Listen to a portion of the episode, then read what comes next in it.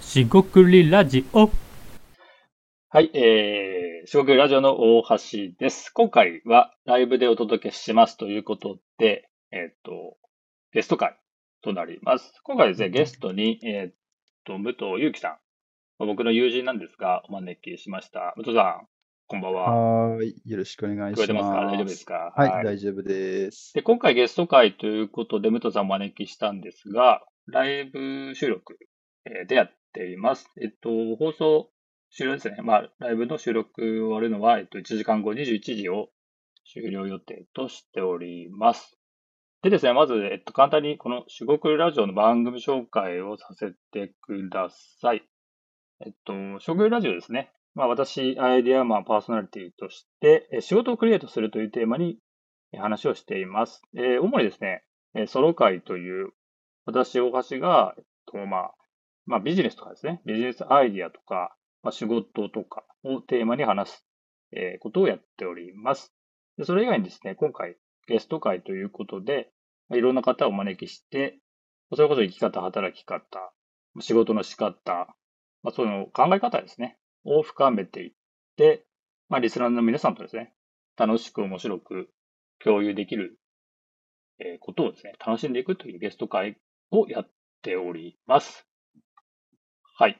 というわけで、今回ですね、武藤さん、お招きしたんですが、えーっとですね、まずですね、武藤さんの簡単な、えーっと、僕とのつながりですね。つながりは、えーっと、間違ってなければ、えーっとですね、10、多分13、12年、12年ぐらい前。 2012年です。じゃあ、10、あ、11年。まあ、大体合ってるね。 2012ねえ年の6月25日だと思います。うーわ、すごい。 それはまでは覚えてない、さすがに。 すごいね。はい。多分えっ、とですね、武藤さんが確かえが大学生でして、僕は多分しゃ、なんか多分社会人だったと思うんですが、えそうだよね。はい、そうです、そうではい。す。で、ある、今はなき、うんまあ、あるのかないのかわかんないですが、うん。うんえっと、コワーキングスペースですね。うんうんというところで遭遇したというとこですね。そうですね。まあ、よく、今でもよく覚えてますけど。覚えてないですけど、はい僕は。 はい。いや、なんかそう、なんか、そうそう、当時僕の中では、その、コワーキングスペースって、まあ、名古屋なんですが、珍しいスペースで、ココワーキングって何ですかって感じぐらいだったんですよね。うん、まあ当時そうですね。ね。その時に学生さんってそもそもあんまりいなかったので、社会人の方がね、もう普通は多いかなと思って、まあ学生さんがいて、なんか珍しい人がいるなっていうのを、うんうん。えー感じた記憶はあります。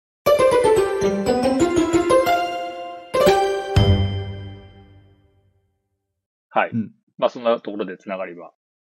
あのー、武藤さんですね、じゃあ、かん簡単でいいんで、自己紹介をしてもらっていいでしょうか。今、はい。自己紹介ってみ皆さん、どんなこと言うんですかああ、そうですね。 自己紹介で言うこと、そうだな。まあ、仕事は何してるかははい。言うといいかもしれない。まあ、でなも、うん言わなくてもいいですよ。言いたくないですなるほどね。はい。あわかりまーしと、た好きな食べ物から、はい。最近ハマっていることから、フリ別ーダムってにことですねどう、どうで、どうでもいいんですけど、まあ、なんか、こういう人物だっていうのを、言える範囲で。なるほど。わかりました。 はい。じゃあ、はじめまして、皆様。えー、武藤祐樹と言います。はい。えー先ほど、えーっと、お話、大橋さんからあったんですけど、えーまあ、大橋さんとはもう10年以上の付き合いになってまして、そうえでーすね私が大学3年生ですね、の時に、えーまあ、初めて、えーお会いした方です。で、えっと、私にとって結構社会人のその知り合い、まあ、仲いいお友達のまだ第1号みたいなところが結構あ って、で、初対面めちゃくちゃ怖い感じの印象だったから、いやこの人は言ってたね。や、やべえっていう感じであったんですけど、えーまあなんか話してみるとめっちゃ仲良くなってきたなっていうのとか、まあたまたま当時住んでるとこが地下があったりとかっていうので、あの、まあいろんなことをやってきたなっていう感じでしたと。で、私自身の話をすると、えーまあ通信ですね、業界は通信業界みたいなところにずっといたりして、えーえー技術者なのか企画者なのかって言われると結構曖昧なような仕事をしています。で、えーまあ、今回ゲストでお呼んでいただいてっていう時に肩書きって何ですかっていう話もあったんですけどはい。自分こっちが聞きたいわっていうぐらいなんか肩書きがないの で、えーまあ大体その紹介するときに肩書きに困るっていうのが一個特徴かもしれ ません。るで、ほどえーまあ、働くことっていうところで少しだけ喋っておくと、はいえーなんかその自分の中で働くっていう感じは実はあんまり持ってなくて、はいなんか自分のやりたいこととか、なんか自分の楽しいことをまあやったりとか、まああのそういう機会を得るために、なんか労働っていう手段を取ってるっていう側面があるので、あんまりなんかその、なんて言うんでしょう、うーんと、ザ・サラリーマン的な、まあ、給与はもちろんもらってるので、サラリーマンではあるんですけど、あんまりそのなんか、あの会社のためにガンガン働くみたいな感覚では、まあ、いなかったりしてうます。ん。で、えーまあ、趣味というか、ハマってるものっていうか、まあ、そういう先端技術というか、IT のところはやっぱすごいす昔から好きっていうのもあるので、はい。えーまあ、最近は AI、チャット GPT なんか触ったりとかっていうのもやってますし、えーまあ、そういう、あのまだあの世の中に広がってないような新しいものっていうのに触れるのが、まあ、結構好きな、まあ、は半分趣味みたいな、えー感じになってます。はい、簡単ですが、自己紹介以上で素す。晴らしはい、い。よくできました。はい、ありがとうございます。肩書きに困るっていうね、なるほどなと思います。はい、大橋さんと最初に会った時は大学生ですって言ってきゃよかったんですけど、あ確かに、そこ肩書きという か、何それみたいな。職業、職業なのかな学生は職業だよな。うん、しょ職業とか肩書きとか役割とか、例えばそのなんか仕事で、例えばじゃあ自動車自動車の整備やってますとかだったら分かりやすいじゃないですか、電気工事やってますとかもそうですけど、うん。うん、でそういうのがそのえ分かりやすいものっていうのはあんまない企か画、ら、企画っていう概念がでもずっと分かりづらいんじゃないもう分かんない、今でもさっき言いましたけど、自分でもよく分かってないんで、あんま使いたくないんですよ、企画って言葉自体も。あ、そうなんだ。うん、企画って言ったって何やるのっていうイメージが具体的につかないじゃないですか。あーえーでうもん抽象化したら、なんか考えて形にするじゃない、ダメ。でも考えて形にする仕事をしてない人っていないじゃないですか。ほう。はい。ななんで、じゃあ、例えばじゃあ営業をかつをやってる仕事の方々って言っても、あ考えて何かを形にして実現していくっていう意味だったら、まあ、一緒なわけですよね。だから、はいはいはいはい。そう、正しい表現ってなんだろうなっていうのは、これは、まあ、あの、数年前からずっと考えてて、うん、まあ、企画職正しいっってていうか、まあ、幅がしっくりこないとね。そうそうそう、プランナーとかって言ったりしますね。なんか、プランナーってなんか意味もまた違うしな、みたいな。とあーか、はい。まあ、要素はあるかもっね。ていそう感のじ企画の要素はあって、うん。えーどうなんだろう。わでかんないさいね。さい最近一番自分の中で、まあ、ま、ましかなって思ってるのが、えっとう、ん事業企画っていう言葉ですね。ああ。ある事業の中の個別の案件をやるとかっていうことよりも、ある事業全体に携わって何かするっていう機会の方が私は圧倒的に多いので、そういうことね事業を企画するとか、事業を推進すると具か、体的にはい、そっちの方が多いですね。細かく、えー形にするっていうよりも、うん。まあよくわかりやすいよね。例えばバンダイとかのおもちゃはい。メーカーで、まあおもちゃもいっぱいあるけど、はい。まあゲームセンター、あゲームセンターはいいかな。まあうん。なんだろうな。幼児が、幼児もまあいいのかわかんないけど、まあ子供たちが使うようなおもちゃの、なんか企画、商品企画をしてましたは確かにわかりやすいかもしそうそうそうそう。とか。だそれがちょっと抽象度が高いので、あの、事業企画って言ったってね、あの会社によってそれぞれ違うわけだと思うので、れない。しっくりに近いかなっていう感じで使ってます。なるほどね。はい。いや、まあわかるけどね。それはうん和江さんは多分私とよく喋ってたってのもありますけど、なんか、いや、それはダメ、あ、ダメっていうか、俺2000、何いくつだったっけ ?9 年ぐらい、その、合同会社使っ作って企画だーって言ってたけど、はい。ほとんど伝わってなかった ね。ですよね。いや、ですよねって言って、だから企画っていうと、わかんない。何やるんですかって言われる。いや、いやだそれが多分普通の反応だと思いますよ。い今でもそうだと思いますよ、むしろ。でもなんか企画って言いたいよね。まあそうですよね。うんいや、だから多分企画を企画しますぐらいでいいんじゃ 。うん、あまあまあ、うんそそんな感じですよそんな感じになるよね。ううんん。こ言葉の、ね、意味通りでいけばね。いやそうあのあのよこれよく出る話なんで、本当に。あのいや、でもさ、そこはさ、結構、まあまあまあ、あの、別に、あの、深掘らなくてもいいんだけど、気になったのは、それは何がいい、何かが、まあ初対面とかもだけど、はい自己。紹介とかね。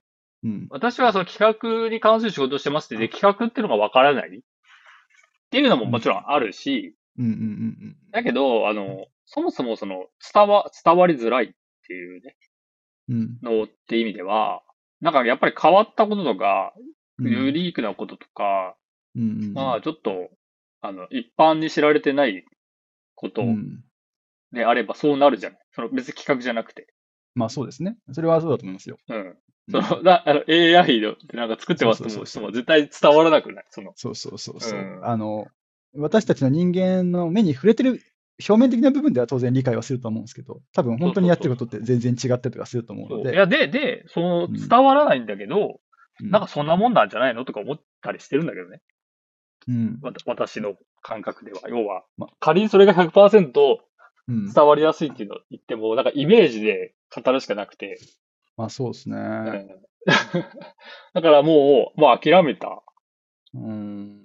まああんま諦めたというか、そのまあ、伝わらないことを諦めるっていうんじゃなくて、うんうんうんうん、そういうもんだそうですよね。あと、もっとめんどくさいのは、その自分の興味とか関心が変わってって、そうね。ね、あさっきのね、武藤さんの話である AI でチャット GPT、新しいこと、最先端のことをね、うん。変わってやっていく、あ変わってじゃない、あの、関心を持ってやっていくんであれば、うんよりわからなくなるっていう。そうね。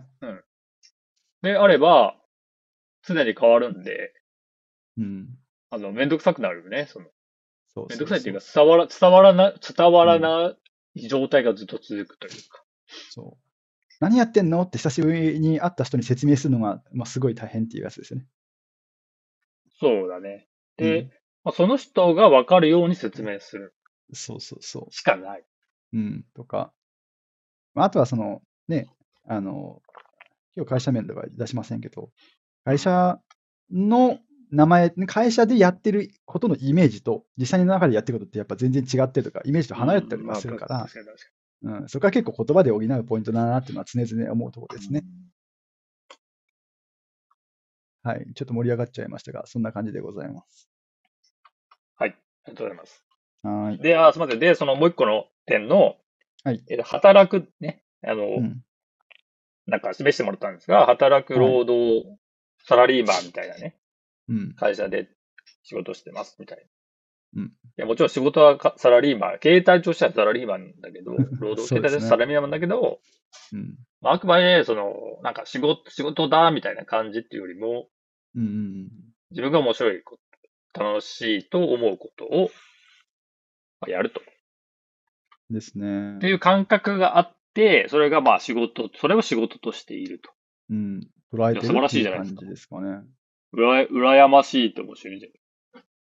だって、そう思った方が、てか、そう考えて取り組んだ方がいろいろ楽じゃないですか。いあかん やー、そうなんだけど、でもそれね、難しいところですよね。その、うん、考え方はわかると。うん、でもできないと。うん。なんでだろうねっていうのはあるんで、多分そこは、なんかあると思う。うん。武闘流の何かがあるので、そこは、あの、勝手に深掘りしていこうかなと思う。そうですね。深掘り自で分きるでかもよもく分わかかってないんで。はい。よろしくお願いします。んない で、あんまり触れないですけど、第一印象が怖怖かったそう。なんかと。、前も聞いたな。うん。そう。なんて言ったらいいんだろうな。雰囲気なんでしょうね。もそうですし、一番最初にしょあの紹介を受けたときに、なんか、あの、鬼の大橋みたいな感じのこ異名をつけられてた記憶があるので、え、そうなのもうわかんないですけど、なんかそんな記憶があるんですよ。そう いう。なんかめっ怖いちゃ優し怖い。そう、めっちゃ怖い怖い優しいし、めっちゃ優しい人だから何でも相談しなよって言って、そのアテンドされて、大橋さんと喋った記憶よりも、いやこの人めっちゃ怖いけどいい人だよみたいな感じで紹介された記憶の方がすごいあるんで、 そうなんだ。じゃあ、ファーストインスピレーションがそれだったんで、余計にですよそうね。それは知らないよ。そのその人が悪いんじゃうん、そう、その可能性は若干あるあると思います。ない若干あるよそれは多分ね。ね。そう、あの、紹介の失敗だと思いますね。 紹介、 紹介の仕方はありますはね。いコワーキングスペースとか。そうですだとはい。うんまあでもね、怖いっていう人もいなくないんで分かりますよ。その、うん。なんかね、その、なんかヘラヘラしてるとうん。怒られるんじゃないかとかはあるかもしれないい。や実際にそうですね怒りますからね。 うん。怒りますって別にその、実わかり際にますね、あの、怒ってるわけじゃないんですけど、うん。あつまんないですねってなるんで、そういうところを怖いっていう人はいると思いますよ。うん別にあえてそんな、あの、ね、01で面白いか面白くないかとかね、人を ね、そう判断してるわけじゃないんですけど、そうそそういうふうに思っちゃう人もいるんじゃないですか。うん。それはなんか、うん、わかる気があすある。と。ねも、もっと根本的なの言っちゃうと、考え方をはっきり出すんですよ。 それはどういう意味ですかいや、ぼ僕が。で、それを慣れてない人は多分考え方うん辛くないですか。それは、え、なんか要は、もうう、うんん。人と話すときに、どういう考え方があります、こういうですと。い言ったり言わなかったりすると、うん。なんだろうな、その、えーっと、否定してるわけじゃないんだけど、うん。まあ、例えばだよ、いや、それはどうなんだろうねって言ったら、もう攻撃されたと思うような人っているじゃない。ああ、まあ確か にね。うん、いうんやそう、そういうことだね。そういう人から見たらそれは怖いでしょ。うんやべえ、あの人したら攻撃してくれる。 うん。まあまあまあ、まあそれはそまあう、ね。確かに。懐かしい話として置いておきまうしんょうう。んまあ、紹介が悪かったと。はうでですね、えーっと、は今回、あ、そうそう、で、テーマですが、一応、えーっと、一応じゃないな。話したいというか、ん。 ちゃんと考えましたよ。 うんごめんごめん、話、ちゃんと考えている。ちゃんと考えていただいたえーテーマがありますと。でそれはですね、えーっと、思考の思考ですね。考える、思う考えるの思考ですね。はいえー、リバースエンジニアリングということで、えーっと、これはどうしましょうまず、なんでこのテーマなのか。リバースエンジニアリングああ、わかりました。えっと、をちょっともらっていいですかはい。えーっと、おーまあ、端的に研究したいテーマなんですよね。はい。で、えーまあ、あのリバースエンジニアリングって、その、例えばその iPhone だったら iPhone の、まあ、分解をして中がどうなってるかとかっつって、その完成品から逆に辿っていくみたいな。で、それで発見をするとかうん、改善をするとか、特徴を見るとかっていう、そういうふうなことなんですけど、なんかそういうのを、そういうその、あ最終アウトプットから逆にそのプロセスをたどれないかなみたいなことをすごい考えてて、ではいそれをそその中人間の思考とか、まあ、コミュニケーションみたいなところで、えー、と実現したりとかってできないのかなっていうのを、まあ、ちょっとぼんやり考えてたんですよね。で、えーまあ、あの自分の中でもあの別にあのこの表現、このリバースエンジニアリングという表現が一番ベストだとは思ってないんですけど、はまあ、い1年か半年ぐらいいろいろ考えた中では、一番フィットする言葉かなっていうのが今あります。うん。いいじゃないですか。はい。っていう感じです研ね。究したいってことですね。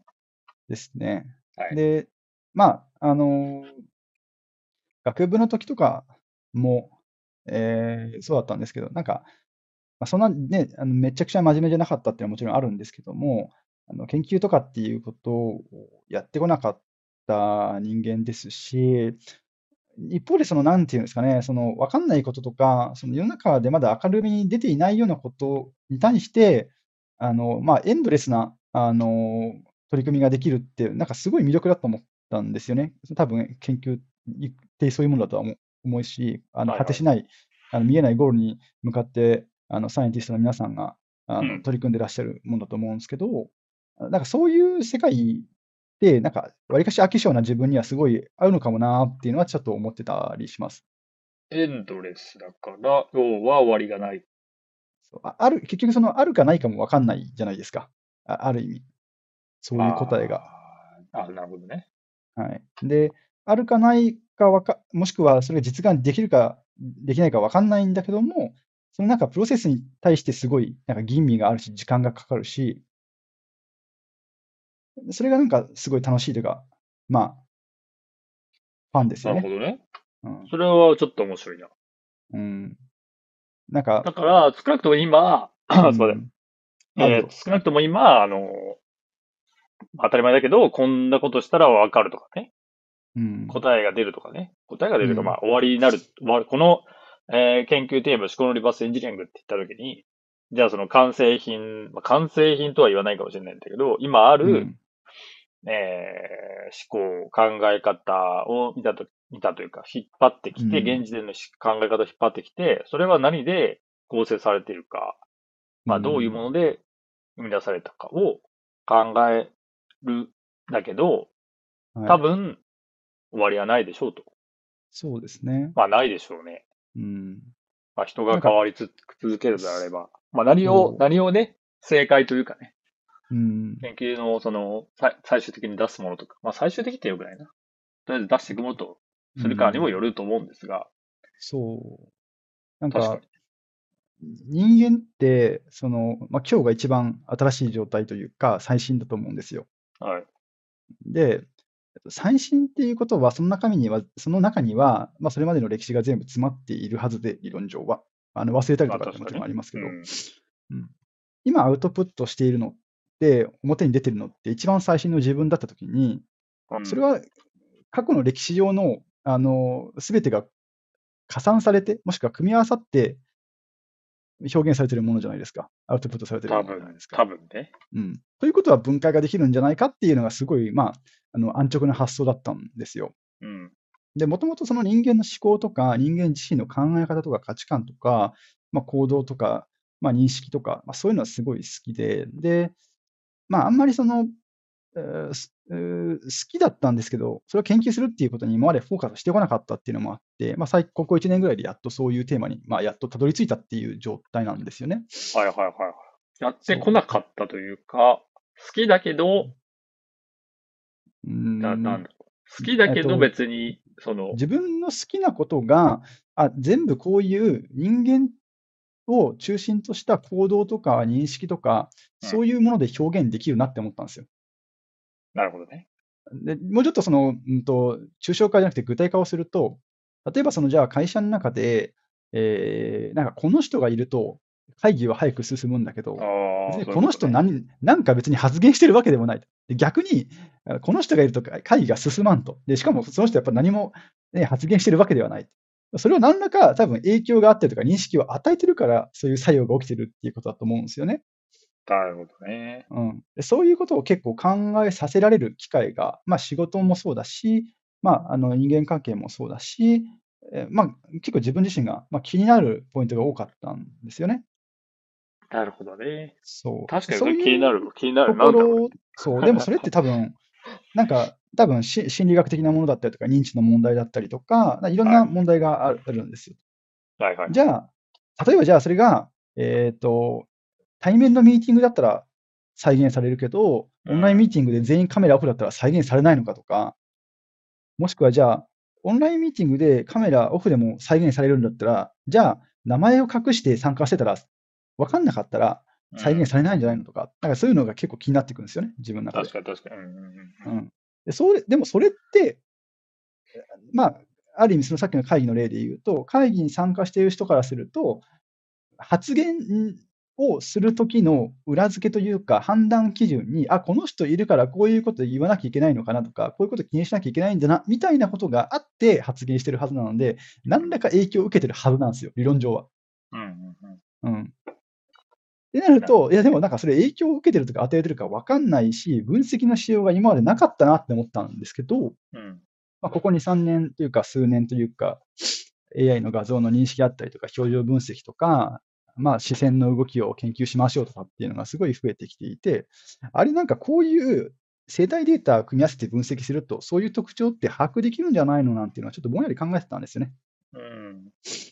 はい。まあそういうようなことがいろいろ組み合わさって、なんか、うん、そうだ、研究しようみたいな感じの、あのノリって言っちゃいけないですけど、あの、状態になってます。なんかだから、ほんまオンライン会議とオフライン会議の違いっていうね、うん。はあるとは思うんだけど、多分なかなか言語化できないっていうとかところも、うん、わかんななんいか見えし、てく説る明かももしれないですできないし、ね。まあその人がねいると会議が進む。うん、と面か白いですね。なんででしょうね。うんだからその人は何もしてないのに会議に呼ばれると。うんそうそうそうそう。面白いですね。どういう逆にだかスキルらなんだろう。いいな。ないほ、いない方がいい人は会議に呼ばれないわけじゃないですか。 雰囲気的に重くなるとうか。んうんうんうん。でもなんかそれって、まあわからんですけど、例えばじゃあ空気で言ったら酸素の濃度が薄くなるみたいなことがあるはずなんですよね。うん。うん。そういう見えない無意識のものって分析する価値ってすごいありそうだなって思ってます。なんかそれすごい、まあ心理学も確かに入るんだろうけど、うん。なんか、例えば、その、普段はその現場の担当者しかいないのに、なぜかその役職がある、なんか部長の人とか、うん。なんか、よくわかんない人がなぜか来てて、え、これなんかあるんじゃないのっていうことって、もしかしてあ、あうんあるかもしれなくて、いや、それうんう想んうん像、想像の話なんだけど、そうですでね。、その、その実際は、あうん。の、いるいないに関わらず、人がいるいないに関わらず、まあ、まあ、さっきの話で、いた場合、その誰かがいた場合、うんその人が、えー何かこういう、こう、この人がいることで何かをしなきゃいけないっていうのが、その、うんうん見た人とか、同席してる人が感じて、うん。えー進むっていうような、まあ、その読み合いみたいなね、勝手に読んじゃうっていうのは、ありそうっすね。そうそうそう。。まあ、それだけじゃないいと思うんだけど、あだから存在で、存在の意味で、例えば、それがオンライン会議だと、なかなかそのオーラを出せないんで、うん。いや聞かなかったりとかね、もうあるかもしれないですね。面白いですそうね、そうそれ。うん、変な話、そこら辺にいるおじいちゃんに、ちょっと部長役してっつって座っててもらえばいいからって言って、全然えー違う無関係な人なのに、部長ですっていう風な雰囲気を出したら、会議し引き締まるのかとかって話じゃな確いでかすに確か。かにう。誰も部長とは言ってないけど。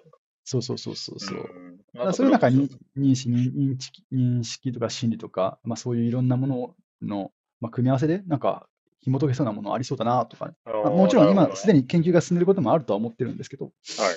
うん、あそういうのに興味があるっていう感じですねこ。れは面白そうです。価値観。なるほどうね。ん考え方とうん、か。こ行動とかね。行動、あ、行動ね。ええなんかでもそれって、な、なんだろう。その、リンクしなかったって面白いですね。好うきん、だったというか、考える、そういうのは好きなんだけど、まあまあ、分かんなかったんですよね、あんまり。それは個別の話で、そうそうそうそうそ別うにそなんかま、まをまとまってなかったってことですね。その自分う。のあ、中そでうこその。う。あ、そうそうそう。で、いろんな話をそういう誰かと、あの、うんこういう話も含めて喋ってるときに、ね武藤さんは人間に対して興味があるから、そそういうことをあの感じたりとかするんじゃないのっていう話だったりとか、まあ、いろんな人と意見交換して、なんか、あそれでなんかむしろ自分も気づいていくみたいなところは結構多かったと思いあます。確かに、それ人間に興味ないとうん、やらないと思います。うん。いや、興味ない人いっぱいいると思います。人間に興味ない人。人間っていうか人に興味ない。まあ自分も含めて。うん。えーじゃあ人間に興味がある武藤さんでいいじゃないですか。人間肩書き的人には間研究家。うん、まあ。余計わからなくなりそうでですね。すね。うん。うなんなんだろうな。うん、まあ、なん、でもなんか人間を研究してるのか、人間の思考を研究してるのか、何なのか。ああ、でも人間って言ったら人間のし、まあ、思考なんじゃないのかな。多分、思考をする、一応思考してると思思ってるんで。うん、まあ、かもしれないですよね。うん。興味ない人いっぱいいると思うけどな。うん。いや、なん、なんでそんなこと考えるんですかって、僕が、あの、うん最近考えたことに返していっても、うん。もう止まるよね、それで。あ、ごめんなさい、みたいうんな。 興味なかっ。たですね。じゃあ、えー違うのにしましょうか。うん。なると思うよ。そうですね。あとはなんかその、年代によってもかあるものとか実証の捉え方とか全然違うし、うん。まあ、それってその時代のさ進歩とかが早くなっちゃったから、30代の人が考えること、40代のことがかん人が考える人、20代の人が考える人とかって、全部、なんかその、違ってきちゃうんですよね。うんうんで例えばじゃあリモートワークどうですかっていう時にも、なんかもう世代でばもう意意見バラバラみたいな。でも、なぜそう考えてるかは全く誰もわかんないみたいな。うん。うん、そういうのはなんか結構あるから、え例えばじゃあ、あある人がし何かを主張しますっていうことに対して、していますっていうことに対して、うんそこに紐づくその過去の経験とか、うーん、まあ、しこういうことを経験したからこういうふうな考え方になってますとかっていうのが分かるっていうのって、うんまあ、プライバシーの問題もあるかもしれないんですけど、うんコミュニケーションを前進させることになるんじゃないかなとは思いますよね。まあ確かにその表層というかね、上っ面だけで見て、うんなんだろうね、できる、仕事のね、できる、できないみたいなのをうんうん判断されても困るんで、うんいやー、それは結構、あなんだろう。まあ、マネージャーとかね、どんどん上に上がっていく人はそれができてないと、うんあの、出世できないはずなんだけど、まあまあ、いろいろあるんでしょうと。ねなるほ小ど。林まさあ、んというわけで、ちあなれみなんにですね。思考のリバースエンジニアリングっていうのは、うんちょっとまとめると、まあ、武藤さん自身が研究したい。うんやってみたいと。そうで すね。で、自身の中で、まあ、その、えー、なんだっけ、通信業界とかね、えー仕事をしてきた中で、まあ、組織の中でいて感じてきたこととして、まあ、特にその組織の中でもいろんな人がいて、うんえーっと、行動価値観、まあ、人自身っていうのは、うえーん。全然興味があったんだけど、まあ、うんうん人と話をしていって、うん。そういう人に興味がある、人の考え方に興味があるんですねっていううん。ことに気づいたっそうそうそうそうそう、そんな感じ。て感じですね。まあさっき具体的にはその、なんだっけ。ある人がいると会議が進む、そうそうそうそう。進まないみたいなのが、そう。まあ如実にあったり、まあそれだけじゃない例もいろいろあって、うん。それって何なんだろうねみたいなのを、まあ、ジャストアイデアかもしれないけれど、AI もしくは生体データとか昔より研究がしやすくなっているので、うんうんちょっとできないかなみたいなのが、まあ、出てきたとそいうのもあっそてれそれ研究に紐づくと。はい。ええ面白い。で、研究、研究しようっていうふうに、うんうん。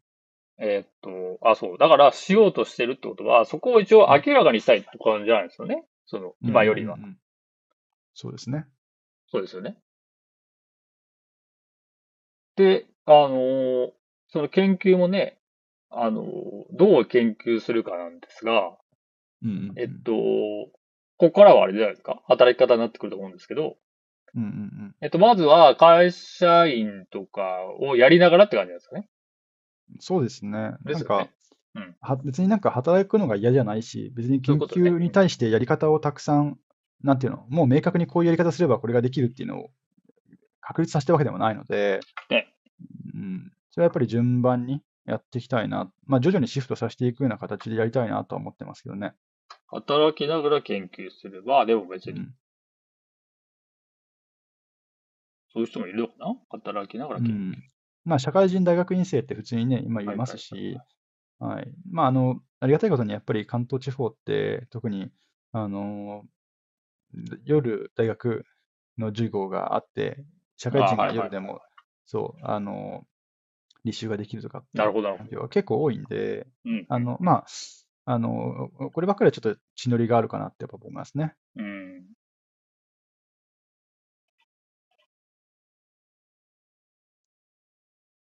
なるほど。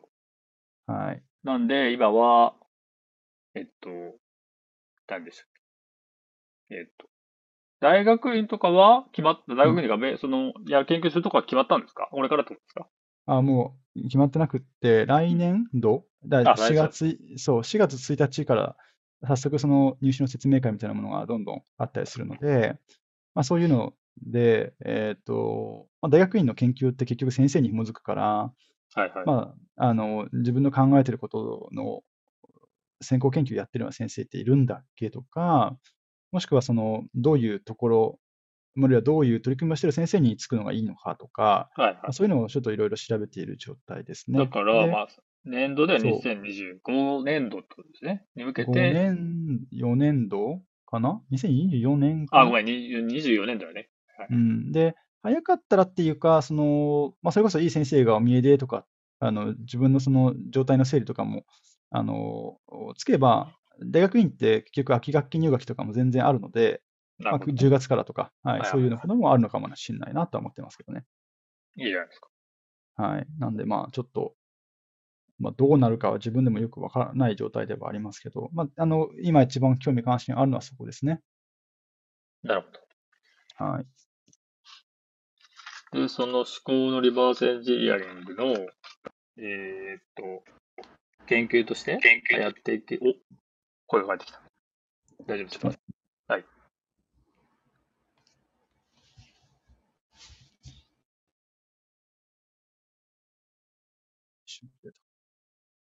だから、手紙ですた。あ変わ大っ丈た夫です。あはい、うんはい。りがとうございます。で、まあ、思考のリバースエンジニアリングでは研究としてやっていくと。うん、そうですね。まあ、それはいい、いいですと。呼び方でがそうかまたあれですけど、そんな感じで進んでいくと思いますね。はい。で、えっと、えっと、働き方じゃなくて、あ、そうそう、さっきのその、えっと、自分が楽しいとか面白いと思ってることっていうところでは、はい、はい。えっと、なんだっけ。えっと、今の仕事とかの、うんまあ、例えば面白いと思うところってどう、どんなとこあるあるんですか面白いっていうところ、えー、なんだろうな。改めて。いや、改めて。なくてもいいですが、なんだろうなと思ったんであ。要は、あの、うんうんうんうん。研究っていうふうにしてるじゃないですか。興味その関思心考のリバの中心をースね。エンジニアリング。ううんえー、で、まあ要はより調べたいと。うん。でも研究しなくてもいいわけじゃないですか。まあ ねまあ、。さっきの、そうそう、オン会議にいると、この人がいるとな、なぜ進むのかと、はかどるのかうんという、その疑問は解消されてないんで、うん。それを気になるのはわかるんですけど、うん。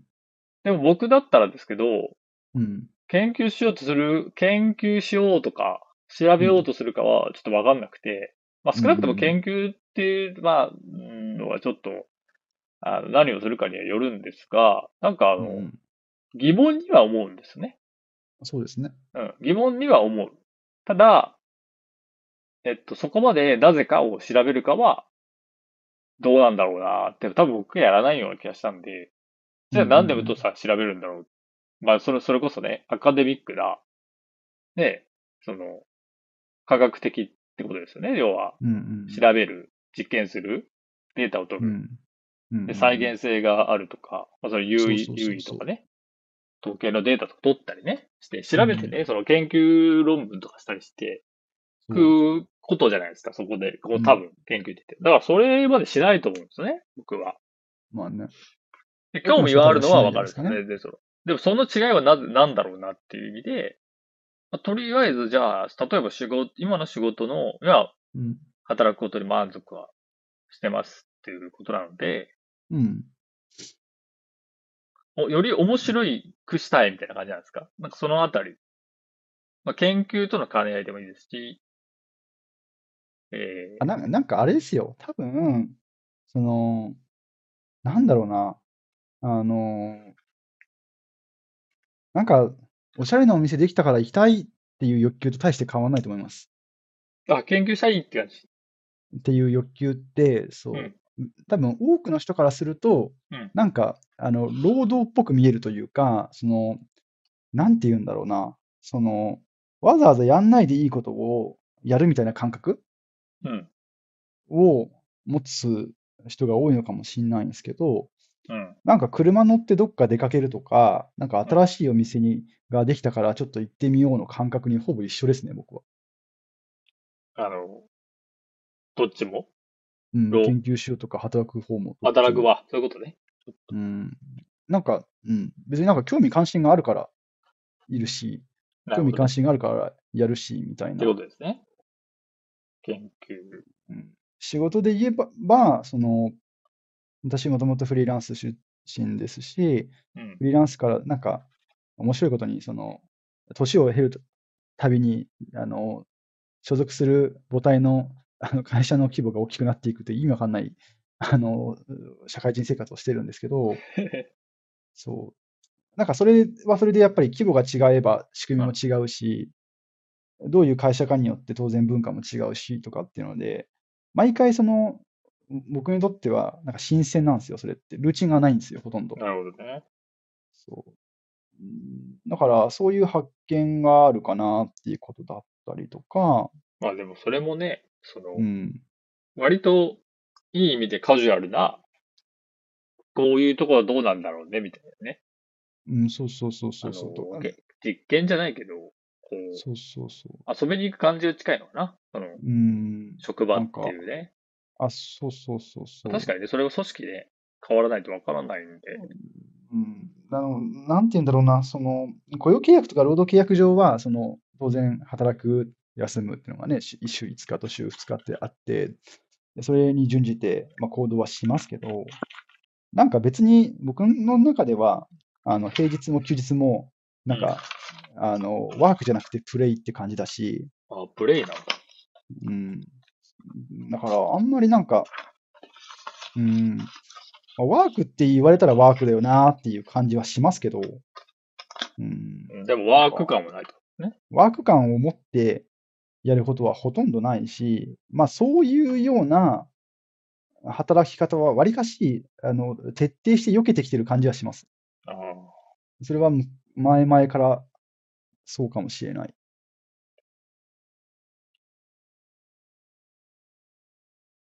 楽しそうじゃないですか。うん。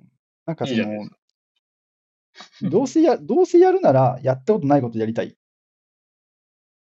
どうせ時間を使うんだったら、わかんないことやりたいし、わか、理想でわかんないから試すようなことやりたいし、試せるようなことをやりたいので、誰かの指示を聞いて、これをやってくださいみたいなことはやりたくないしあー、まああの、その要素がね、あの、組織という機能においては必要なので、あの、んんあ、一個でもあったらダメだってことは全く思わないんですけど、うん。まあ、それがね、主となるようなってうん、ことになると、どうなのっう、てことですね。うん、それこそじゃあ、そんな人間がやらなくていいじゃんって思っちゃうので、飽きちゃうんですよ。確かに確かそうだから、に。でも、それすごい企画っぽいな。あああうん、基本的に僕の考え方って、基本的にやっぱ飽きないようにっていう前提がすごい強いので、飽きたらつまんなくなって興味関心なくすっていうの分かってるんで、 はいはい。飽きる仕事絶対選ばないですね。飽きる仕事は、うんえ、飽き、えやる前からわかるんですかわかりますね。あ、わかるんだ。パターンが見えるとか、あ、パタルチンーがン。見あパえるタとかーンが見える。はいはいはい。はい、とか、あとは、あの、ターンなんだろうな。な、何があるかな。うん、その、うんうん、うんまあよくね、小さな会社にはあるありがちかもしれないですけど、その、何あのモチベーション的に、いや、これは君にとってはこういう価値があるからみたいな、なんかつまんない口説き文句で言われるような内容って、大体つまんない内容が多いんですよね。あー、本質的じゃないってことかなその、うん。あ、そうそうそうそそう。のそれは、なんか、やり、やりたくないことをやらせようとしてるって感じかな。うん、まあ、例えばその、ね、できる人が他にいなくって、最終的にじゃあ私しかできませんっていうので、やらなきゃいけないとかっていうのは、まあ、世の中、ね、全くないわけではないとは思いますし、あのあれですけど、それが主って嫌じゃないですかっていう、嫌だね。うん、あーそんな面白くないそそれがあれか、ことって避けてきたってことね。はいそういう。うん、パターン、確かパターン見えたら、パターンがわかるから、とつまんなかいっ、てことですね。うんまあ、飽きてるってことね。とかですよね。で、うんっていうことは、をやると、まあ自分としても飽きて終わる、終わるというかもう。飽きたら興味関心がなくなるし、あのモチベーションというか、やる気が上がらないのであ、ああ頑張れないじゃないですか。確かにね。で頑張る僕にとっては別に頑張れないことよりも頑張る対象がなくなることの方が問題なので、なるほどね。うん、プレイする対象がなくなるってすごいえー辛いと思うんですよ。確かになんか週末にどっか出かけようっていうプレイの部分がなくなるっなくてなる多分皆さんもしんどいと思うので、確かうん、いかにしてプレイの領域を増やすかって結構重要じゃないですか。いや、重要だと思う。だけど、それ、重要ですって言っても、 なんか、重要ですって言っても、なんかそれを考えない人も多いのかなわかんないけうんど。ワークはワークでしょみたいな人もいそうだし。そういう人は多うん分自分で自分のそのモチベーションに対して名前をつけれるんだと思います。ああ、確かに。あの楽しくないことを楽しいって思って無理ができる人あーだと思うんです。よ。で僕はできないし、そんなにその器用じゃないから、まあ、そういうことできる人の方が世渡りは当然うまい気もしますけどね。なるほどねう。んどうなんだろう難しいな。うん、モチベーション、まあ、わかんないやつを、楽しくないことを楽しいというのは、まあ、自分に嘘ついてるからな。そう危そうなそう危ないな。多分危ないと思思いますよ。客観的に見ても。うん、それ絶対続かないんですよ。うん、うん続かないね。そんなの。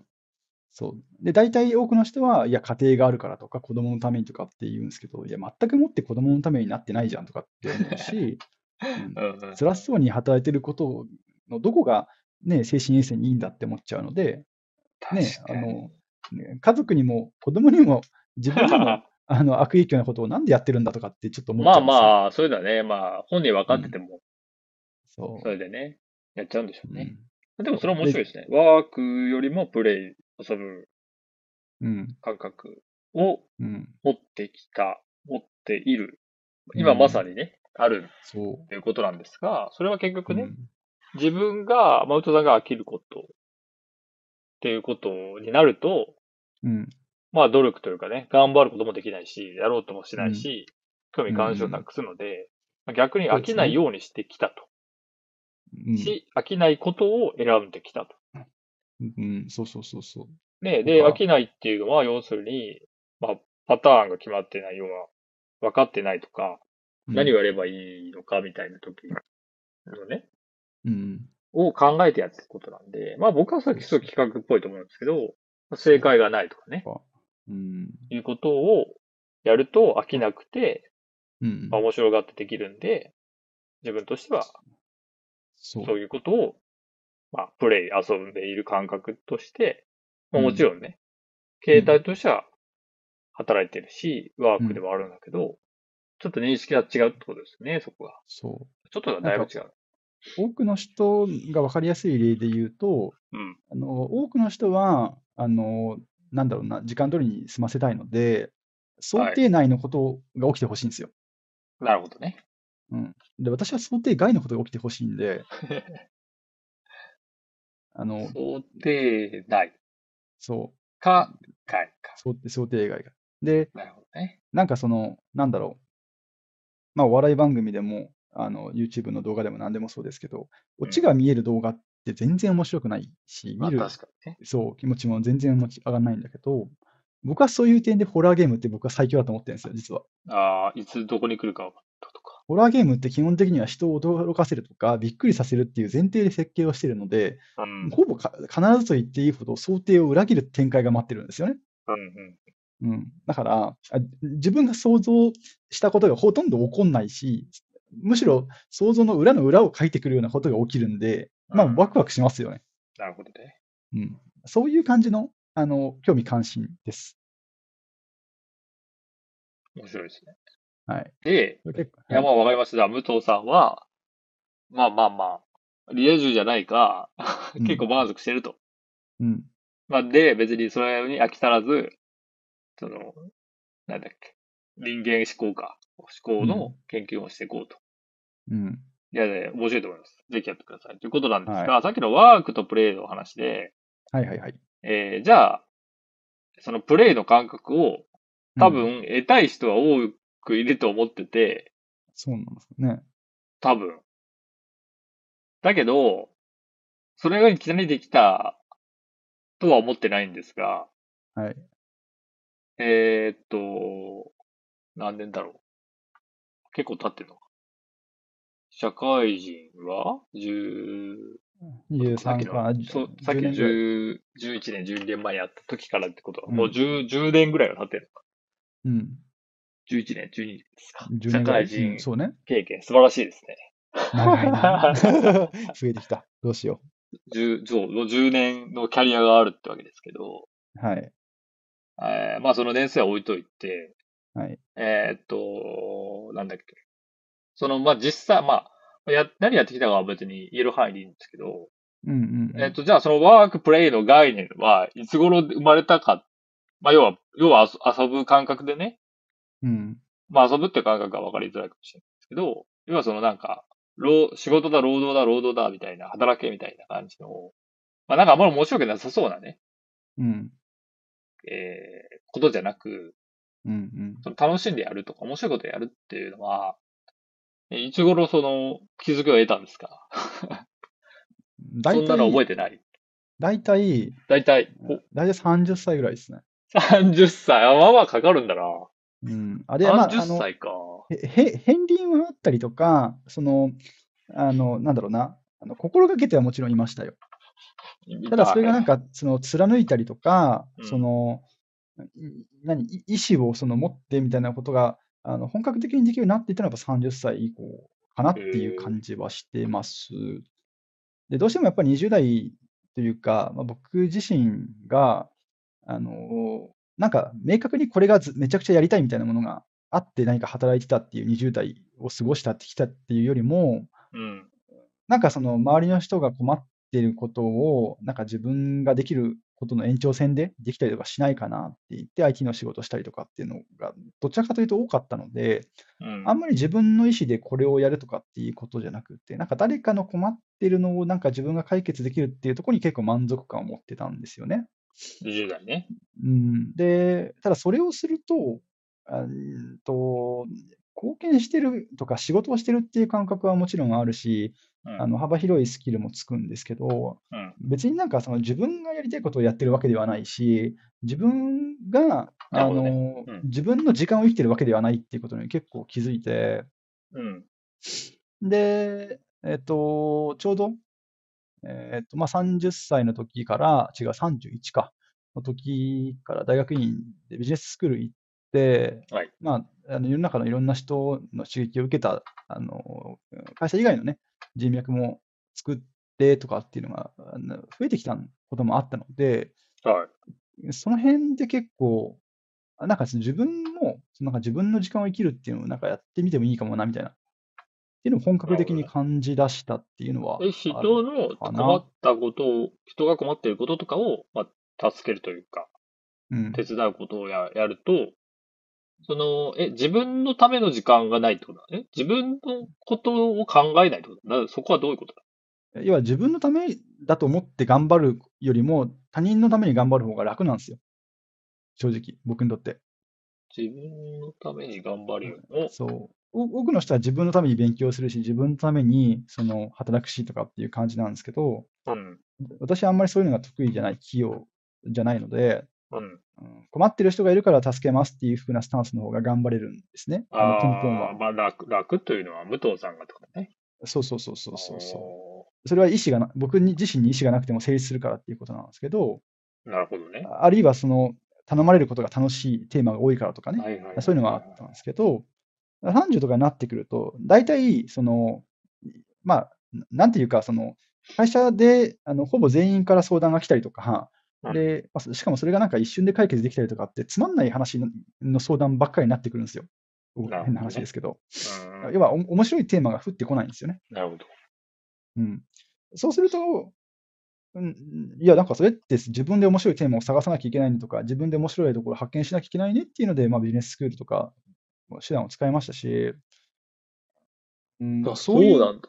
観点が結構、あの切り替わり、ターニングポイントになっていったっていう感じは振り返って、まあ、振り返るとね。うんまあ、別にそんな綺麗にね、うん、 29歳から30歳だったらきり、そう綺麗にバ切りシッ替わとったわけじゃるのながくね、多分そうそうそう30歳ぐらいのところが、そのうん、貫いてね、自分の、要は自分の意思の方ですね。自分の意思が、こうじゃないか、えーああじゃないかっていうのを、がそうそうそうそうそう。でみないと、うんまあ、さっきの話でね、自分が面白いテーマがなくなっまあ自分が面白いと思えることが人がね、持ってきてくれたらいいけど、そうじゃなかったってことですよねなかっあーなるほたどねし、で逆に、うんと、自分自身が、あの、誰々さんはこうあるべきだからっていうので、考えて、あ助けるっていう助け方があるんだっていうのも発見したんですよ。なるだほど。からこれおせ、だいぶおせっかいですよ。すごい。えやってることはだいぶおせっかいだとは思うんですけあど、ー人は、あ誰か、誰かの人が、あ、じゃあごめんなさい、人が、自分じゃない人が、そうそうそう A そさう。んは A さんはこういうだから、こうした方がいいよねっていうね。確かにおおせっかいになることもあるんでしょうけど、そそうういうのもあるんだとそうい。うことも、いや別にそれだってそういう人の助け方もあるんだなっていうああ、なるほど。ことだったりとかも気づ発見したりとかっていうのが、その30、31とか32とかっていうので結構イベントが多かったし、まあコロナうー禍で社会があの変動してたから、あの間接的に私もそういう刺激を受けたのかもしれませんけど、へーうんそういう変化を体得したというあそか、れ面白い感じた。面白いね。うん。自分ま、あそれは何、んそのに、自分がこうやりたい、明確に何かやりたいみたいなのは、その特に20代の時に、まあ、あんまりなかったって話なんですけど、うん。それはな、な、な、なんなのそ、それをじゃなく、自分は明確な意思、意思というか、やり、やりたいことって言った方がいいんですかやりたいことを持ちたかったんですか、持ちたくなか ったんですかあなんかその自分のやりたいことあ、ど根本的なルーツをたどると、自分のやりたいこととか興味関心にジャストミートなことはやりたかったのはありますけど、まあはい、残念ながらそれをあの導いてくれる人とか、引き上げてくれる人との出会いはあんまりなかったんですよ。それは、それは言ってる大学の問題とかもそうだし、大学で知り合った人たちの問題かもしれませんし、そうとか、あの自分のやりたい研究させてもらえなかったとか、たあ全然たくさんあるんですよ、そういうのって。なるほどね。うん、だからそういうのもあったから、まあ、ちょっと知らずのうちにね、あのいわゆる自己肯定感みたいなものがへ、ね、そがれていってとかっていうのはちょっとあったかもしれない。うん。うん、だだから余計にあの誰かに対して貢献するとか、誰かに対してその、まあ、あ言葉を選ばず言うと指示待ちみたいな感じで貢献するようなことの方が多かったんじゃないかな。しましたは違うと思うけど、まあまあまあ、なるほどね。そういうなん感じかその、何、そのやりたいことってな、な、何なんですかそういう20代の時って。その、例えばさっきの、うんうんうん、自分がやりたいと思ったことをうまくやっていく、やり方を誰かが考えてくれる。まあ、引き上げるかはわかんないですけど、とか、ねまあなんかみ導くとかですよね。導くとかがなければ、あのなんかよく言うそうじなる自己実現とかですよ。こういうふうになりたいとか、こうあーさん自己一年後こ実現あるあうるいう仕事したいとか、そういうの全くない、欲求がない人間なので、もともとうがー。ん。そう。だから、欲求がないって結構難しいんですよね。すごい生き方として。そう、まあまあまあまあまあ。うん、いやいや、じゃでもそれさ、これやりたいっていう人もさ、逆にそのギャそのギャップみたいなのが出て、こんなことやりたいんだけど全然現状できてないから、うんストレスになるわっていう人もいそうじゃないうんうん、そうそうそうそう。ああんまりそういどうっちもストレスがなかったんで、うん。そう。で、まあ、あの別に今もう、やっとその、ね、人間の思考を分析しようみたいな、あの、興味の範囲とかは明確になってきたけど、うん。じゃあ、何十歳までに、何年後までにこれを達成しなきゃいけないみたいな強い意志がまだあるわけではないから、なんかやっと自分が、なんかこの辺だったら自分自身が邁進できそうなポイントかなっていう当たりがついてきたっていう状態なんで自すよ。分のテーマとして、まあ、やってもいいんだじゃないけれど、そう。やりそうだなってことね。そうそうそうそう。へーよだそれそれは、だからその欲望が目覚める目覚めるというか、まあ、別になるほどね。そうそう。意志が目覚めるっていう自感己覚実現欲求みたいなのがなんかあったそうそうそうそうああったけど、それが、あ、なんかちょっとこう、色がついたというか、うん。あるんですよ、みたいな。そう、薄かったのが濃くなってきたっていう感じですよね。へそうえ。うん、そそういう変化なんですよ。それは結構面白いね。うん。だいぶ違うね、それは。あるかないそうそうそうそか。いや、でも、いや、で、その、その、なんか、やりたいことがないって、う。うん。あの、なんか、へ、すごい、こう、いわゆる、テンプレートじゃないや、あの、えーステレオタイプという固定概念ですよね。よくある話で、やりたいことがなうんうんういから、やりたいことを持ちましょうとかっていう話ってあるじゃないですか。ありますね。でも、やりたいことが、 やりたいことがないというか、やりたいことを持ちましょうって、やりたいことがないからしょうがないじゃんっていう話になってて、で、うんまあ僕の考え方での理解では、うん。あの、いろいろやるしかないんだなと思ってるんですね。うんうんうんいや、本当に。うん。でそ、うね。でも、なんかそのいろいろやって、なんか、えー、これは面白いとかね。これはなんかちょっと、ね、同じようなことなんだけど、なんか人が変われば全然自分できたとか、なんかその微妙な話が多分大事で、体験として。えーでもそのいろいろ経験して、なんか、なんて言うんだろうな、自分を発見していきましょうというかね、うんうんいう感じにはなってない。 なってないというか、そういうことを多分言う人が多分少ないんだろううん。なと思っ多てくて。ないんじゃないですかうん。うん。いや、なんか、その、それこそ大学とかね、学校出て、社会人になる、あの、働く、それもなんか、えーっと、 ななんて言うんだろうな。なんかとりあえずやるっていうと怒られるう。ん。まあね、ありますよね。怒られる感じ、多分まだ今もあると思ってて、そうそう怒そうられるっていうか別にね、誰かに、あの、 本当に怒られるんじゃなくて、うんうん。なんかちゃんとやれみたいなね。そうそう。よく考えたら今、行動せよみたいな人いるじゃそないうですそうか。そうそう。でもねあ、無理なんですよ。ね、わかりますけどね。ただなんか、あの、大橋さんの考えの中で一個だけ盲点があることがあって、ほう。うんと、確かにたくさん試せたし、その自分に合うものを発見せよなんですよ。なんですけど、うん僕はそこに対して、その自分の蘇生に対してマイナスポイントを食らわないようにってすごい思うんですよね。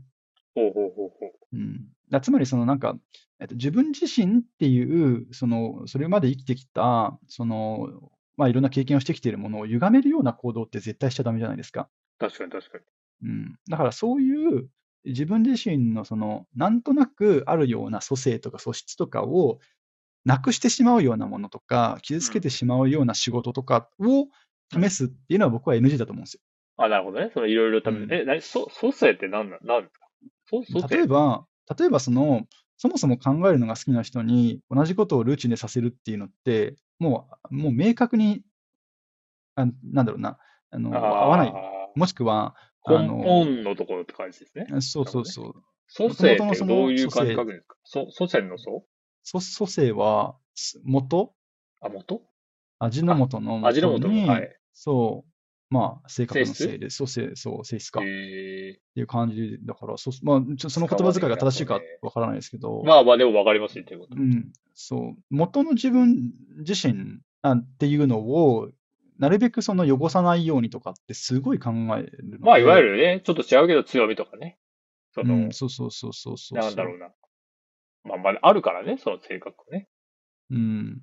か確かに。だこんうんなんか別にそのね、生き方に対してとか、それまでの人生に対して不満があって、もしくはその、あの、ネガティブな感情があって、その時点を迎えてるわけではないってことがほとんどなので、うん。うん余計になんかそれを汚すのって、なんか過去会ってきた人とか、過去過ごしてきた人になんか申し訳ないなとかっては思っちゃうんですよね。まあそれも何が自分を否定するのか、その蘇生というかね、うん。元のところをそうそうそうそう。否定してしまうというか、そうそう汚す、怪我す、えー、誤っていたとかね、わかんないですけそうど。そうそう。なるか。もわからないんで。うん。いや、で、それを僕が言いたいのは、まあ、いろいろ試すっていうのって、まあ普通だと思うんで、うんうんうん。あのーな、なんだろう。あ、ぼ、ば、えっ、と、それで僕のあくまでも考え方としては、うん。えーっと、なんだっけ。いろいろやるっていうのはまあ当たり前だって話なんですけど、うんうんうんうん。まあまあまあまあまあ、そのや、やるね、こととかもいろいろやってくださいよっていうのは、まあ、もちろん、その人の興味と、さっきの、えー、蘇生か、えー元のところを外さない程度に、またやったらいいじゃないですかっていうのは、まあまあまあ言えますと。で、えーっと、なんか、もう一つ言うなら、そのう、ん。なんて言うんだろうな、その、えっと、忘れたわ。ええ。あの あ、なんだろうな。あ、そうそう、特に、うんうんあの、、うーん、でもまあ年齢の話じゃないんですけど、でうもんさすがに20代の自分が学生とか、そのさっき、武藤さんがあったところもそうなんですけど、うんあの、よくわかんないんですうん。よ、うそんの自分が。で今ももちろんわかんないんだけど、 うんあの、な、なんていうんですか、その、えっと、 20歳ぐら例い。え、ば、そうそうそう、なん自ですよね分が比べても、えーうん成長したり変化するので、えーなんて言うんだろう、なんて言うんだろう、その、えっ、と、仕事を何かするとかもそうなんですけど、なんか、そんなになんかすごい考えて選べるのかって話うん。かなと。なんで、要はそこまで考えれないのかなと思ってて、要は経験もなければ、その、情報もなんか偏ってたりするので、うん。あのーまあ、難しいところなんですけどね、そこ。うだからなんか、解決する何か、えーアイディアがあるわけじゃないんですけど、少なくとも、えーっと、まあ、僕の場合はそこら辺をいろいろ考えた末に、多分、うん武藤さんにも言ったと思うんですけど、うん言ってなかったらごめんね。いや、いや謝っとく。わ。絶対絶対聞いたことありますよ。あ、本当面白いと思ったことをやりましうん。た。あ、本当聞いたことあった。うんよかったよかったそうそうそいうや、ズームはずっとい、ずっと言ってるんで、そう。うん。いや面白いことを、えーやりましょうって言ってる人が面白いことを自分がやってないと、それはバレてしまうので、まあ私も面白いことをやりましょうって言っても自分が面白いことをやると。そうですね。まあそうしないと、まあ同じです。そこはいあ一緒でうん。飽きてしまうんで、僕も。うん。飽きないようにやるっていうのを、あなるほど、プレイの方を意識してるっていうのはなるほどなと思いましたね。そう。うんまあ、。1個20代前半とかであるのは、まあ、その、ね、じゃあ一定収入が必要で、収入がないと生活ができないみたいになった時に、あうのんお金とその自分の楽しいものとのバランスってなんだっけとかっていうのは、多分多くの人は悩むんじゃないですか。多分僕もそれは悩んだと思うし、うん。うん。まあ、それがあったから逆に気づけたとかもあるのかもしれないな。なるほど。まあ、確かに、その、なんかやりたいこと、自分はこれやりたいんだ、みたいなのって。いやー、なんかあんまり考えたことないんで、僕の場合。うん。わかんないな。あの、よくあれですよ、小学校の時とかで言う、その、将来の目標とか夢は何ですかみたいなのあるじゃないですか。あります、あります。僕の回答はもうずっと特にないですからね。あ、そういうよくわか感らじなだいよとね。か。うん。なんかあの、根拠のないこと言いたくないし書きたくないんってで、ことね。はいはい。わわ かんないのに書けないじゃんみたいな。で趣味、趣向もそうでしたけど、なわるかほんどない。とかなしそれでしでたもね、正しいね。うん。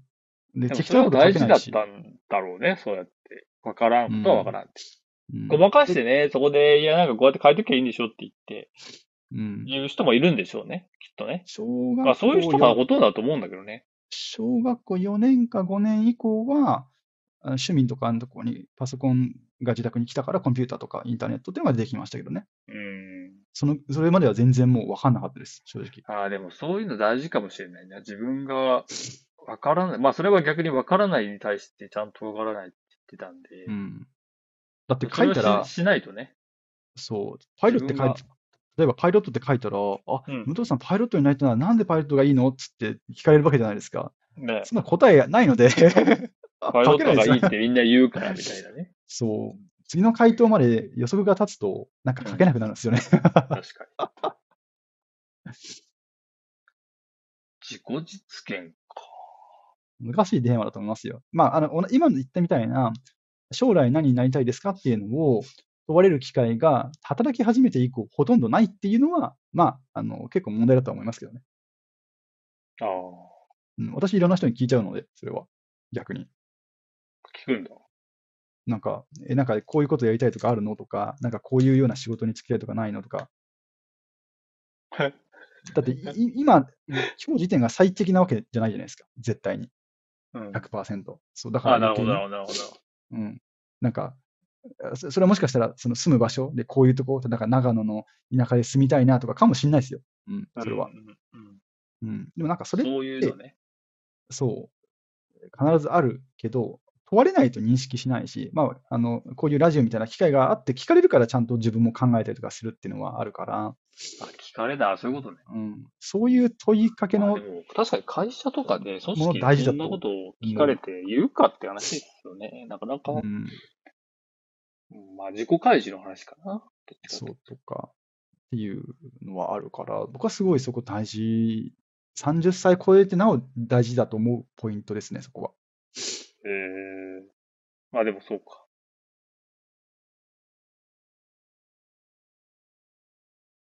まあなんかでも、えなんかそういう、自己実現実現というよりも、自分がやりたいことで、なんか自分が今こういうことやりたいんですっていうことを言葉にして、さっきの話で、ね、パイロットとかね、うん。その小学生の時だったら、そうそう。なんか言えないと、あの、自己否定するっていうのはわかるんですよ。うん。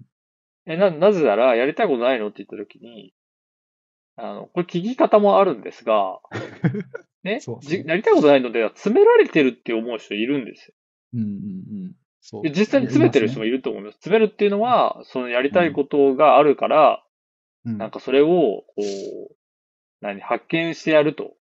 してやるって、まあまあまあ、立場もいろいろあるんですけうどん。、そうですね。それって怖いじゃないですか、ちょっうん。そうそうそと。うん。で、さっきの、その、否定されると。自分がやってきたことを否定されて、う。うん。あの、嬉しい人いないので、うん。まああ、こじれますよね、そういうのってね。うん。そこがあるなぁと思って、その、うん。そうそうそそうの。価値観とかね、考え方の話をすると、あるよなぁと思いながら今聞いてました。うん。あとは理由がないといけないとかね。あ、そうそうそうそうそう、めんどくさいなっていうね。漠然としてなんかすごい魅力を感じますって、私はすごいかいいい回答だと思うんで、うん。なるほどね。確かにね。あの責任というか問題意識ですよね。半分。いや、それそうだな。すごい思う。えー、でも面白いな、それ。うん自分が何をやりたいって考えるって、まあ、なるほどね。自分の中で割と、まあ、別に普通かなと思ってたけど、まあ、人によってはなかなかうん。聞かれたりな考えたりなそういう機会がなければ、もう確かにやらないんで、 20歳超えたら、特に親もそんなこと言わなくなるんで、うん。うん、今度は社会人の親的な立場の人がいるかどうかじゃないですか。あとはも確かに。社会人だね、確かう。そうそうそうそう。 に。僕ずっと言ってる、言ってますよ、そこは。あの、20歳までは、うんその、家庭の親っていうのがすごい面倒見てくれるし、助けてくれるけど、 うん。 20歳以降とか社会に出ていったら、社会の中での親っていう存在がめちゃくちゃ重要になってくるから、社会人だから親だ。なるほどね。要は仕事に対に対して利害関係がなく、かつ自分のことを知っていて、うん助言をくれる人って超貴重じゃないですか。なかなかいないね。ほぼいないし、みたいな。なるほどね。そう。あで、僕はたまたま、まあ、コワーキングとかっていう場所もありましたけど、うんそういう20歳から25歳ぐらいの間に、まあ、大橋さんも含めて、自分より年上の方々と、そういう話をする機会とか、問われる機会がすごい多かったんで、まあ、醸成しやすかった、されやすかったとは思いますけど、なるほどね。種まきじゃないけどね。うん、だから社会人の親というか、先輩というか、あ先輩って言い方、僕、変なんかあんま好きじゃないですけど、うんそう いうのが社会人の親、そう親、親の一人なんだ。うん私。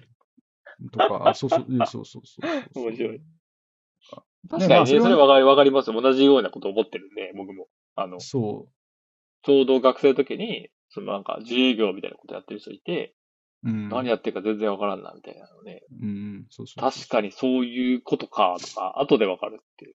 とか、で、聞いたりとかして、なんえどうそれどどういうことなんですかとか、何やってんですかとかっていうの。で確かに利害なんか関係はないよね。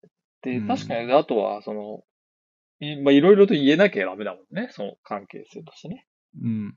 これ知り合いも言ってたんですけど、だなんかい2、3年に1回しか会わないんだけども、うん。えっと、仕事とかプライバシーとか、まあプライベートとかの利害関係があんまりなくって、でもなんか、会った時にはめちゃくちゃその盛り上がってしゃいろんなことを喋れる関係ってめっちゃ貴重だよねっていうのを話をしたんですよ、知り合いと。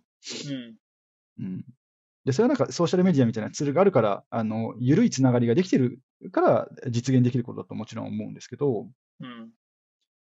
それって確かにあないよなと。あ働き詰めだったら会社の関係しかできないし、もしくは仕事の関係しかできないし、確かにね。うん、かといってじゃあ、あのだと大学生活を過ごした場所と、えっ、と、働く場所っていうので、エリアが違ったらそもそも知り合いいないしとか、絶対いろいろなことがあるはずだから、と。うん。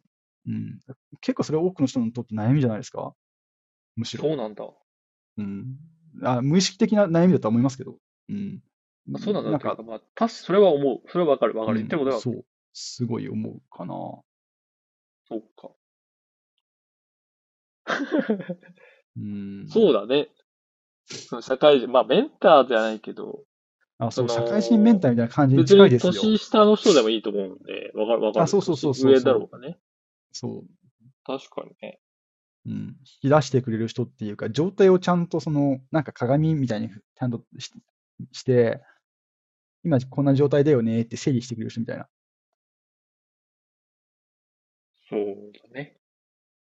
確かにうね。ん。重要だと思うな、それはすごい。確かにね。 そう確かにしか言ってない。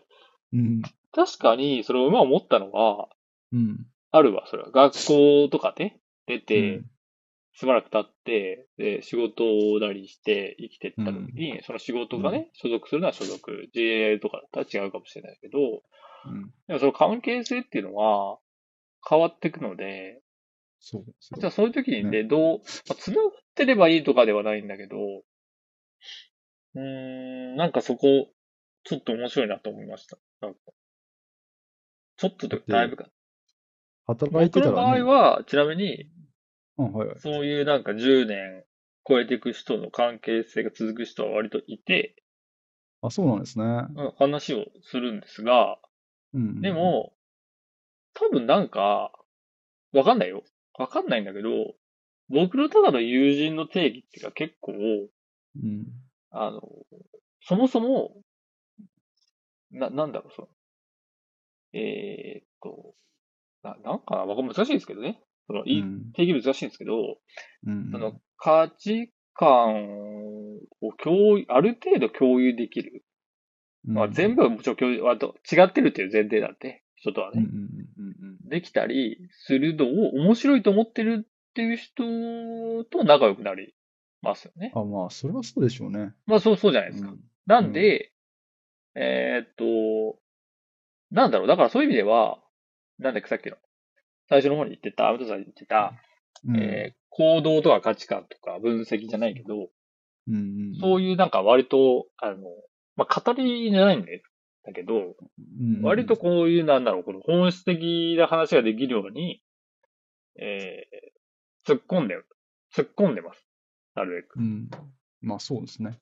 うん。で、突っ込むんだけど、な、なん、そんな難しいことは考えてませんみたいな人は、あ話にならないので、うんままあそこで終わる、なんか終ねわると。そ、疎遠になっていくというかね。あそうそうそう関係が深まらないですよね。それだけ、それだけ、それだけ。うん。それはすごいわかるな。で、深まると、深まるというよりも、これなんかもうすごい、まあタイミングとかもあるんですけど、うん。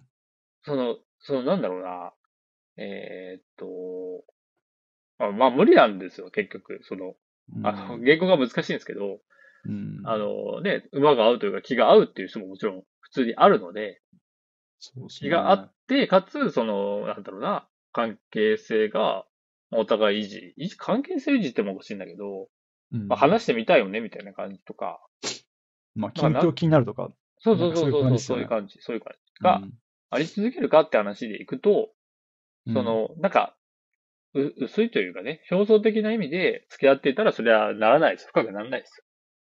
でも、うん深めの話してて、あの、ちょっとね、仕事が変わったぐらいで全然別にね、普通にあるわけじゃないですか。そんな人うんうんね。うんでうん全然ね。まあ、でな、なんで仕ょ事変わったのでもいいし、うそのうう、な何か考え方変わったりしたら、それを聞いてみたいし、みたいなことは、そうです一ね応僕は、あの、続けてますねっていうか、なんかそういうのはやっぱ好きみたいですね。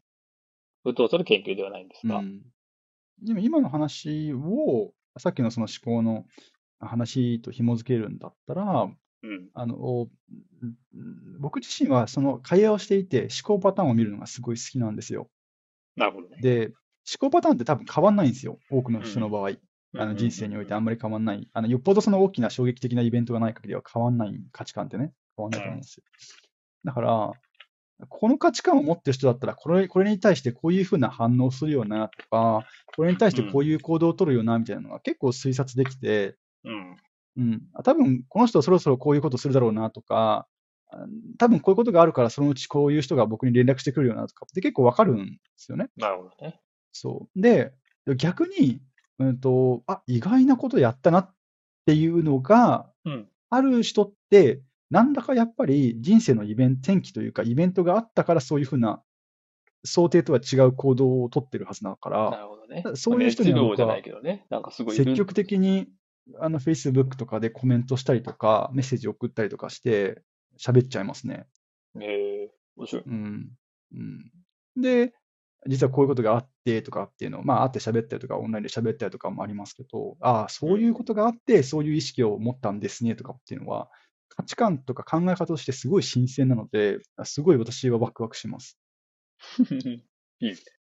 うん、人の話、まあまあまあ、全員が全員じゃないんだけど、考え方をねうん、ポイントを当てて、そうそうそうそそこを見ていくと楽しめると。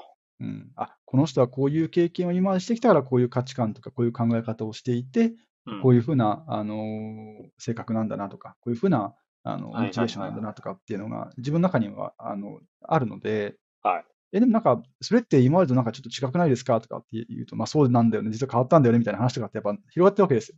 結構ねう。んうん。それはやっぱ純粋に楽しいというか、あの純粋に、それは AI とは会話できない話だから、人同士と喋ってって楽しいことの一つだと思います。確かに、それは人、人との話っぽい醍醐味だ。うん。ありがとう。はい。はい。だいぶちょっと時間も、えそういえばー、1時間経ちましたんで。はい。これね、一確か1時間半、あ、じあ2時間までか、限界が。あ、そうなんですね。編集ができなくなるっていう縛りなるほど。そうなんだ。が。それはまあ、アプリの話ですが、えっ、ー、と、はい。えっ、ー、と、終わりましょう。はーい。ありがとうござい ます。えー終わりの方に入ってくるんですけど、えっ、とですね、まあ、すごいざっくり言うと、うんえっ、と、伊藤さんの、まあ、研究テーマですね。思考のリバースエンジニアリングとは、まあ、調べたいと。うん人間観察ですかね。人間観察、考え方を、もうちょっと学問的にね、やってみたらいいか。ただ、そのなんか、その、すごい研究するっていう研究人生みたいな話でもなく、ね、20年やるとかね、一生やるとかね、わかんないですけど、今は。ただ、そそうですんねな重い話でもなく、仕事、この研究もそうだし、仕事しながら研究するってことですけど、まあ割とカジュアルなね、うんうんちょっと新しいおしゃれなお店があるから出かける、出かけよっかぐらいの感じそうですね。はあると。はい。で、それはどちらかというと、まあ遊ぶ感覚に近いんだけど、そもそも仕事の仕方とか、ん労働に対しても、えーワークというよりも、うん。なんだろうな、プレイ、遊んでいる感覚があると。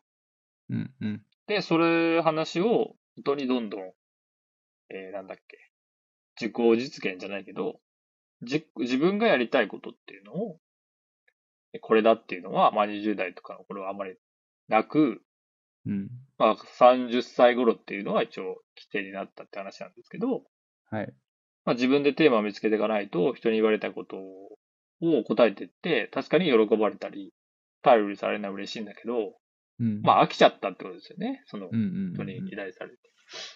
それ以上ないから、じゃあどうするかって時に、えー自分のテーマを探していこうって時に、まあ、えーっと、これは大学にか、えうんーうん行ってみたりとかして動き始めたっていうのがうん結構大きいポイントだったと。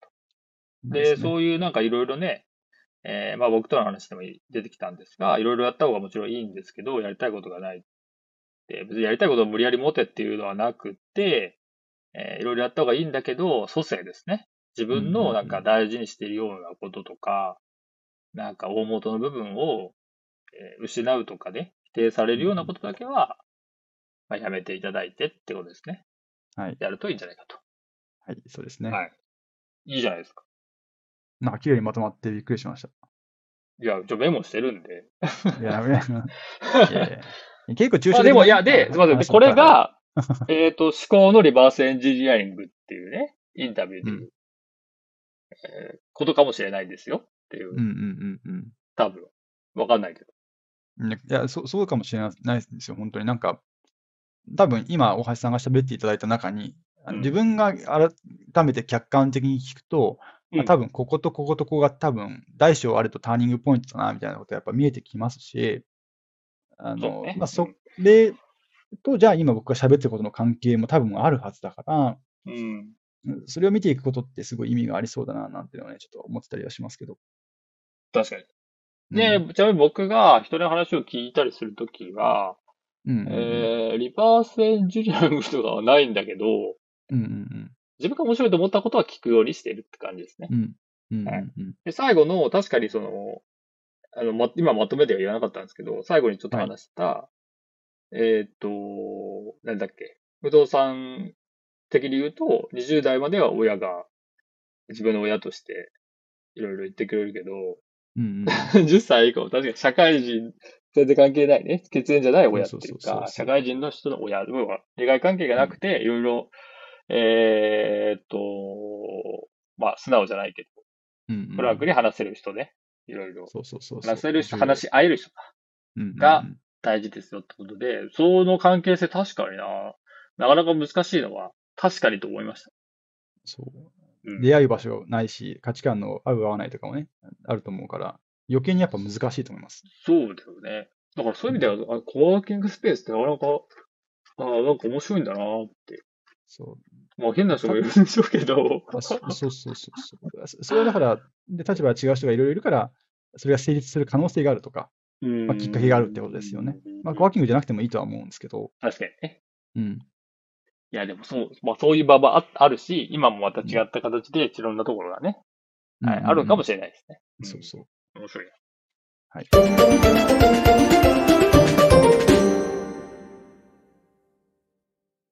はい。っていうのが一応まとめなんですが、はい。えー、どうでしょうかえっ、と、話を、あ、出演か。これラジオなんですよ。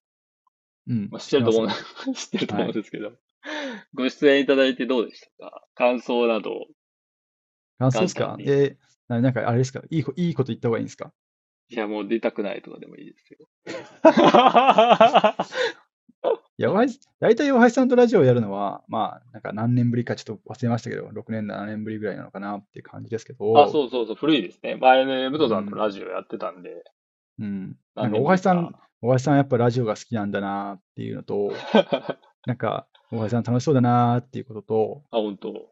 はい。っていうのと、あとやっぱりあれですよ。あの、うん、ねあのうん話の中にもありましたけど、何らかやっぱり、その、問われることっていうのを通して、自分自身に対する理解が深まっていくっていうことがあるから、ううんん、だから曖昧なことほどあの問われる機会を作るのって、やっぱ重要だなって思いました。今日、あの話をしてて。あーう。ん、あ、そ自分の自思身も考そののリバースエンジニアリング別にも、しっかり。そう、そう、す数ヶ月いろいろ調べたりとかして、やっと、まあ、まとまった言葉だから、当然自分の中でもまだ抽象的な考え方だったりとかはするんですけど、うんで、も自分の、その、なんでその、そこに至ったんだっけみたいな、ルーツみたいなものとかをたどりながら喋っていくと、あ、なんかそれはやっぱり意味があったんだなとか、こういうことで、あのこういう言葉にたどり着いたんだなとかって、やっぱあの思うところがあったので、うん、あなるほど。なんかはいじはい。うん、なんか自分の中のあの思考の、うんと歴史をたどってるようなあ感覚になりましたね。なるほなかなかいいまとめじゃないど。うん、素晴らしいとでしょ、うん、人間 で、ね、僕からすると、その人に興味があるのは絶対僕はそうで、武藤さんもそうなんだなと思いましえそうですよね。それ昔た。から思って僕ますは、、ちなみに僕自身はそんな興味ないっていうのがあって、うん。人の方が興味ありますね。まあでも僕は自分の意見を言うので、あうのん、そうですね。大橋さんは僕ね自身が、僕は何でもいいやとかは全く全く思い思いませんから、自分は大事にしつつ、えー、人も大事にすると。 そうですね。いい、ただのいい人なんですけど、はい。 そう。いい人頑張ろうと 思います。ありがとうございます。まあなんで、はーい喋ってみるとね、いいか感じはね。うん。そう。気づきがたくさん得られました。うん。あの別にこれ、あの、いつでも聞けるようになってるんで、本当ですかあの人生で迷ったら。ら、あーなんか岡さんと話してたことあるんで、見てみようと。大丈夫です。あの、自分の声を聞くのはなんか恥ずかしいので、もう記憶し ました。一通り。 そうなの。はい。あまあまあわかるんだけど、まあは別に いいや。はい。それはご自由に。 はい。はい。はい。はい。というわけで、えーっと、四国ラジオですね。ゲスト会ということで、えー武藤ゆきさん、お招きしました。はい、えーお会いさんありがとうございましあた。というわけで、はーいえー今回、四国ラジオ、これで終了したいと思います。えー皆さんお聞きいただきまして、ありがとうございました。じゃあ、武藤あさんりがもとうございました。ありがとうございましした。たはい、失礼いたしありがとうございまましたす。失礼します。